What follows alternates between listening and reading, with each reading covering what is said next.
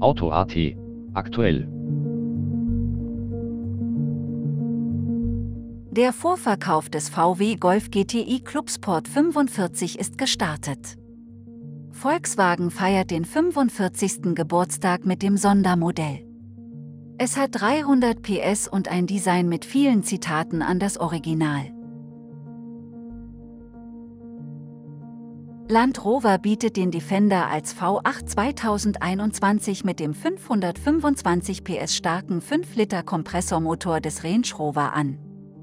Damit beschleunigt der Geländewagen in 5,2 Sekunden von 0 auf 100 km/h, danach geht es bis 240 weiter.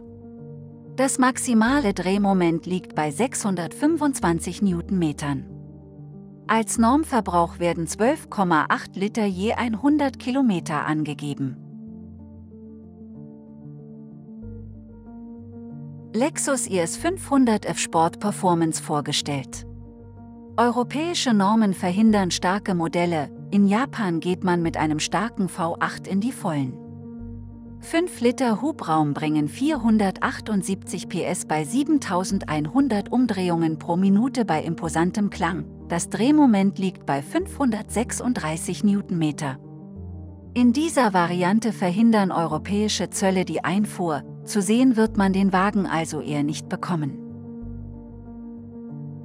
Hyundai wird ab Frühjahr mit dem Bayern neben dem Kona ein weiteres SUV im B-Segment anbieten.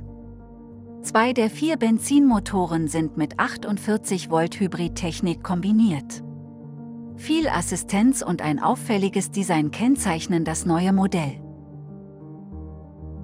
Peugeot gibt sich unter dem neuen Konzerndach Stellantis nicht nur ein neues Logo, sondern will sich als älteste noch existierende Automobilmarke der Welt neu erfinden.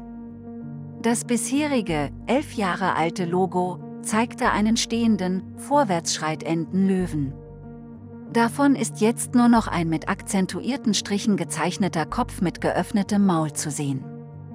Umrahmt wird das neue Markensymbol von einem Schild, der Peugeot-Schriftzug wandert von unten nach oben. Günstiger Renault Twingo Electric.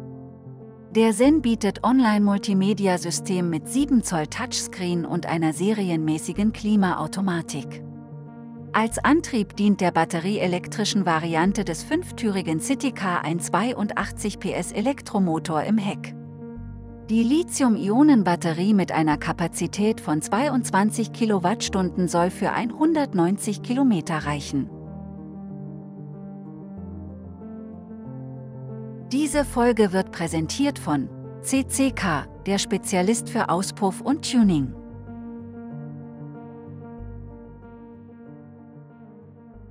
Mehr dazu gibt es jetzt auf auto.at.